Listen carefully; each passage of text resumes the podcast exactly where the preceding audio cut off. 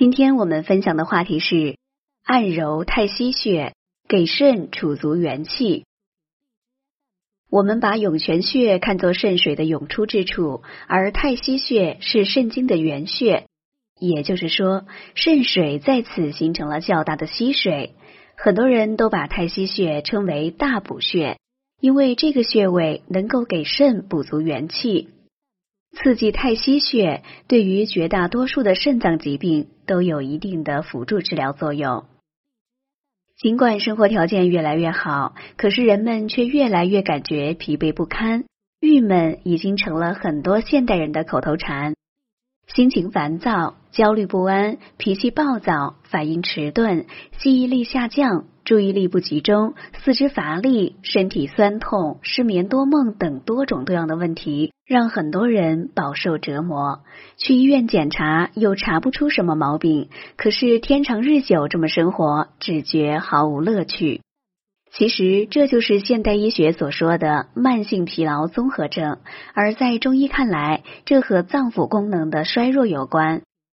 有慢性疲劳综合症的人，往往元气不足，有肾虚的毛病，补肾才能够彻底治愈疾病。老赵就是一个典型的例子。他退休之后，跟随自己的儿女搬到美国去生活，天天汉堡可乐的吃着。不过半年时间就胖了很多。虽然长胖了，可是他却觉得自己身体越来越差了，很怕冷，时不时还耳鸣和气喘，脾气也变得暴躁了许多。儿女们一刻不敢耽误的送他去看医生，身体里里外外检查了个遍。药吃了不少，却一点不见好。老赵当即决定回国。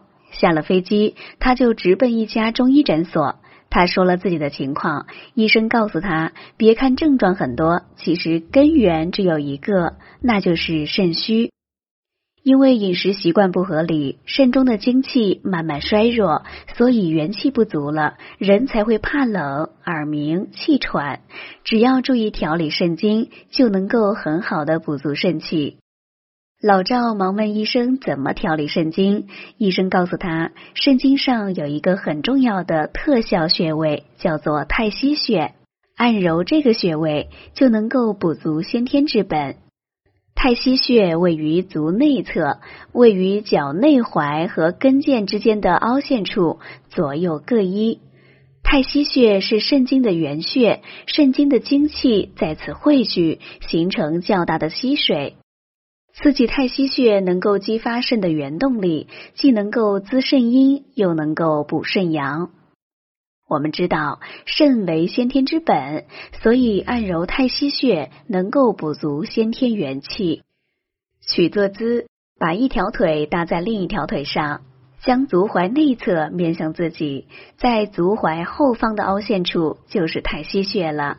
按摩时可用拇指在凹陷处反复按压，感觉酸痛或发胀的地方反复按揉，直到不痛为止。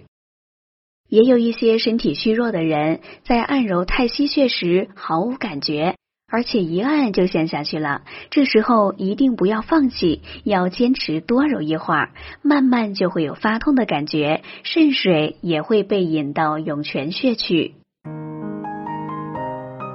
如果大家在两性生理方面有什么问题，可以添加我们中医馆健康专家陈老师的微信号：二五二六。五六三二五，免费咨询。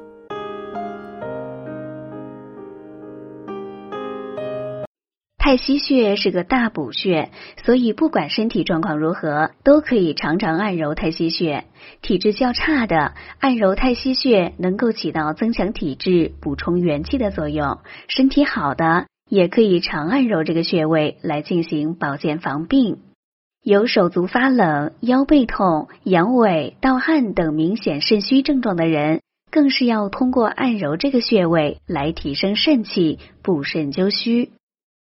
有一位老中医十分善用太溪穴治病，不管是头晕耳鸣、足跟疼痛、胸闷哮喘、厌食、喉咙肿痛，他都用太溪穴进行调理，收到了很好的治疗效果。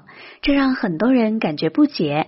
其实啊，说来也很简单。一般我们身体不适时，只关心症状，一心想着我要治疗耳鸣、摆脱疼痛，却不知道这些症状的根本都在于肾经不通。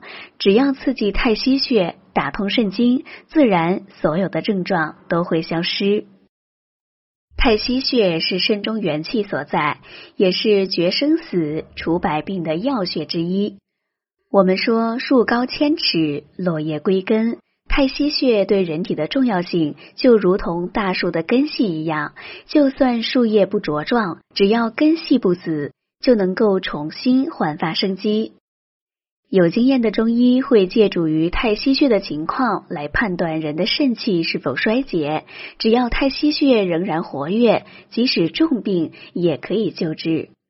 有些老年人特别怕冷，这也是元气弱的表现。如果体内寒气很重，单纯按揉太溪穴可能收效不大。这时候也可以采用艾灸的方式来刺激太溪穴。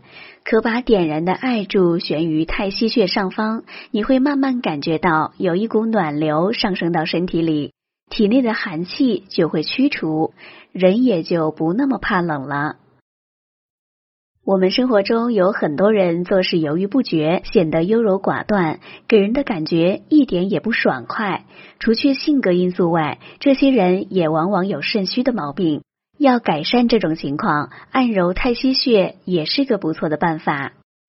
中医认为，肾主智，肾主恐，肾气虚的人自然会显得胆小怕事，容易表现出很多的心理问题。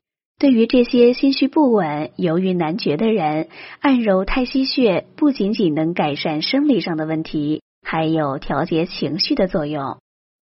本节目健康提醒。